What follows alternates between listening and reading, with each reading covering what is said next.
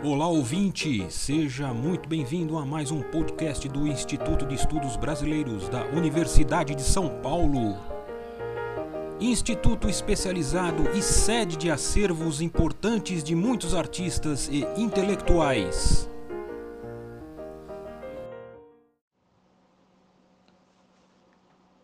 Este podcast web se chama Caio Prado Júnior e as diretrizes para uma política econômica brasileira. Eu sou professor Alexandre de Freitas Barbosa, professor de História Econômica e Economia Brasileira do IEB, da USP.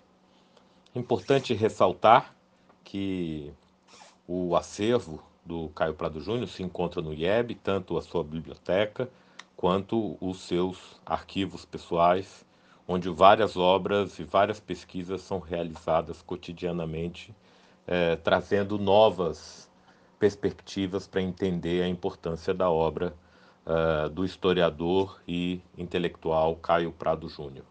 No podcast anterior, a gente falou sobre Caio Prado Júnior como abridor de caminhos. A gente pode dizer que esse método histórico estrutural teve as sementes plantadas com Caio Prado Júnior.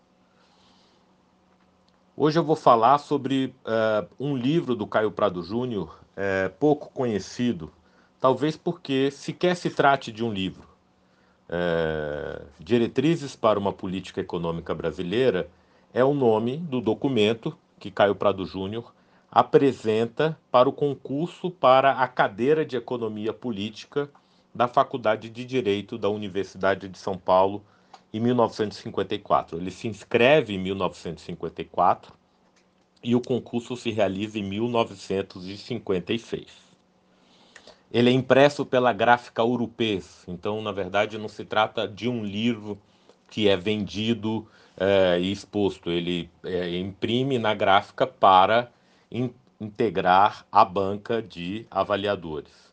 É um concurso que fez muito. É, atraiu muito atenção na época. Foi acompanhado diariamente pelo Estado de São Paulo. Caio Prado Júnior tinha o apoio dos estudantes que estavam lá. Inclusive, havia um agente do DOPS tomando nota é, durante a arguição do nosso é, intelectual. Essas informações podem ser encontradas no livro do professor de História da USP, Luiz Bernardo Pericaz, Caio Prado Júnior, Uma Biografia Política, cuja pesquisa foi realizada integralmente, ou uma boa parte dela, no arquivo do Instituto de Estudos Brasileiros. É, Caio Prado Júnior é, virou livre docente, obtendo a nota mínima, mas ele estava num ambiente inóspito, né? A prestigiosa faculdade de direito não aceitaria um marxista, um economista nos seus quadros, mas ele acabou uh, uh, sendo aprovado com a nota mínima e, obviamente, que não uh, obteve a cadeira de economia política. Por que este livro é, é tão importante, apesar de pouco conhecido e pouco estudado?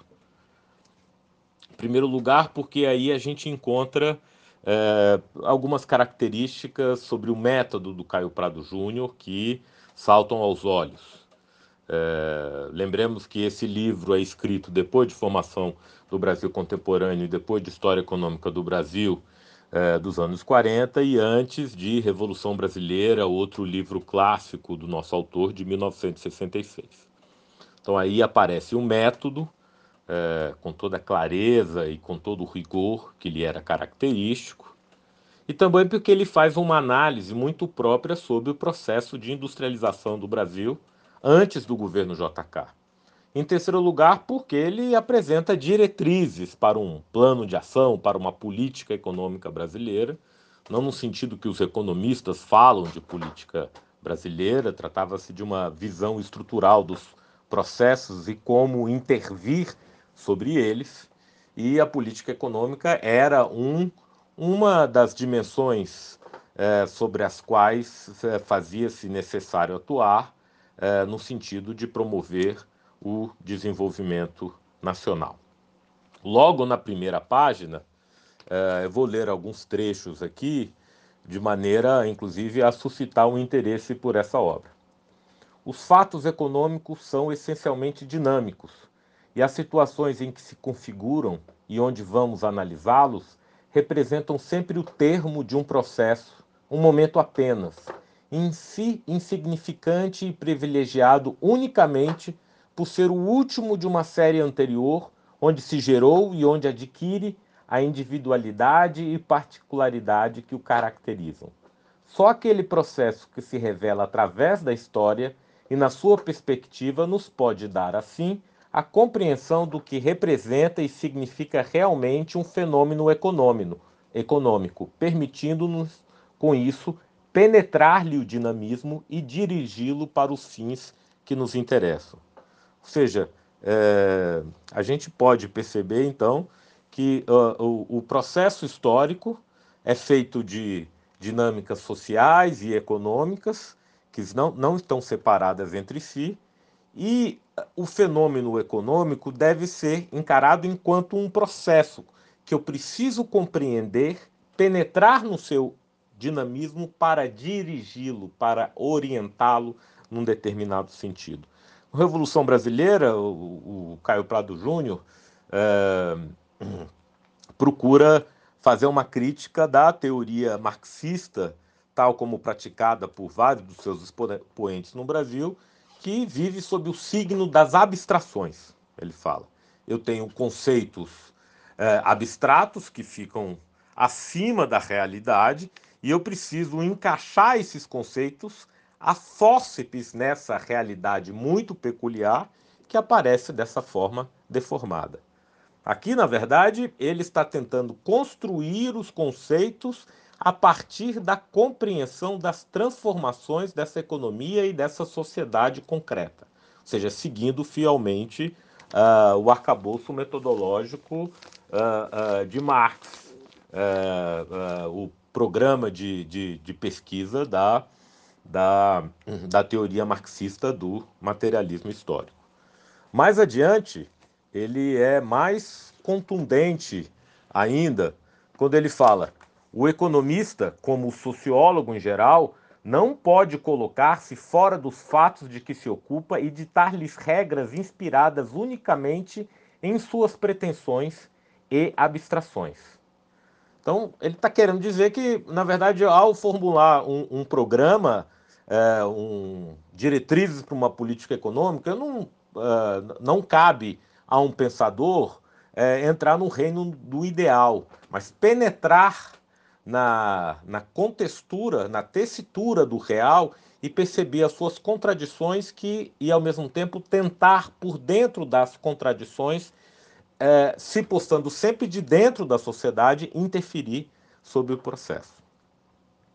Como ele entende o processo de desenvolvimento no, em meados dos anos 50? Ele ainda fala de um sistema colonial da economia brasileira, voltada para fora, cujas relações sociais são típicas da colônia.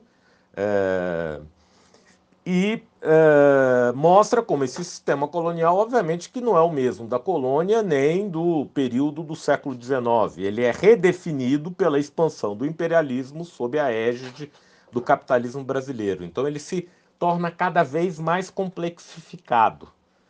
E nesse sentido ele vai dizer que o capitalismo brasileiro é pouco mais do que uma forma externa e sobreposta, ou seja, interagindo e satisfazendo os interesses desse sistema internacional mais amplo.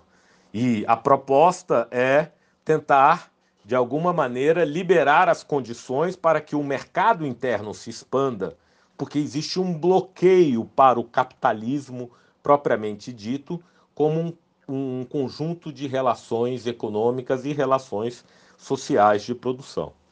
Mas nós devemos ser cautelosos nesse ponto, porque o Caio Prado Júnior não está falando, ah, temos que apressar o capitalismo no Brasil, o que seria, na verdade, algo que iria contra toda a sua obra. Ele vai dizer: vê-se por aí como é falha e insuficiente outra noção que ouvimos, ouvimos repetir-se frequentemente, isto é, de que o Brasil se encontra num estágio pré-capitalista o que dá a entender que estamos engajados num processo de evolução para o capitalismo que se trata, quanto muito, de estimular e apressar. Posta a questão nesses termos simplistas, a noção, a questão nesses termos simplistas, a noção é totalmente errônea, pois nos equipara aos países capitalistas da atualidade quando eles se encontravam numa fase que precedeu imediatamente o seu estágio atual. Ou seja, na verdade, uh, uh, uh, como ele vai deixar claro, existem diversos tipos de desenvolvimento, existem várias qualidades de desenvolvimento e eu preciso entendê-los uh, historicamente, na sua peculiaridade e na maneira como eles estão engatados nesse sistema internacional, para além de uma abordagem quantitativa.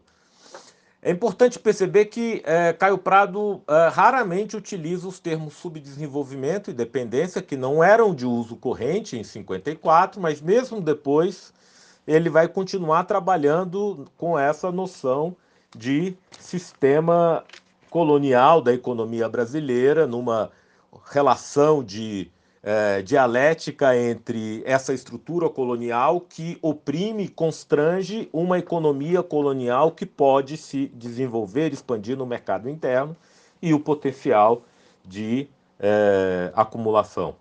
Então, no, no, entender do Caio Prado, não há uma mudança qualitativa sem a recomposição do sistema geral em que se processa o nosso desenvolvimento. Ou seja, esse sistema colonial da economia brasileira. Então, mais para frente no seu texto, ele vai é, é, se referir de maneira é, sobre a necessidade de uma economia verdadeiramente nacional e como ele está entendendo esse processo. Qualquer política econômica que pretenda realizar modificações substanciais na estrutura econômica do Brasil há de abordar a questão pelo ângulo da organização daquele mercado, que evidentemente existe, tanto efetiva como, sobretudo, potencialmente, em proporções que são suficientes, como vimos, para abrir em perspectivas amplas a política de construção de uma economia verdadeiramente nacional. Ou seja, uh, o potencial de mercado, inclusive, ele é constrangido pelas relações de produção que impedem o consumo e a capacidade de intervenção no processo político da classe trabalhadora. Na parte final do, do, do, desse livro, desse texto, ele vai trazer alguns elementos que podem compor ou, di, eh, as diretrizes que dão sustentação a esse programa. Ele vai falar da planificação do Estado como um elemento importante, inclusive, para dar mais vigor ao desenvolvimento das forças produtivas, e vai dizer que isso não se, significa uma autossuficiência e um, e um isolamento comercial, algo impossível de, de, de se é, intentar no contexto do sistema internacional. Vai defender uma reforma agrária com aparelhamento técnico, vai se referir às relações entre agricultura e indústria, que precisam ser mais dinâmicas e menos desiguais, e vai questionar, condenar o sistema paternalístico do direito trabalhista e social tutelado pelo Estado. É, em grandes linhas, nós podemos dizer que ele está defendendo o avanço das, das forças produtivas e a transformação das relações de produção no território uh, nacional. Uh, isso significa não apenas expansão do mercado, mas uh, maior capacidade de acumulação de capital.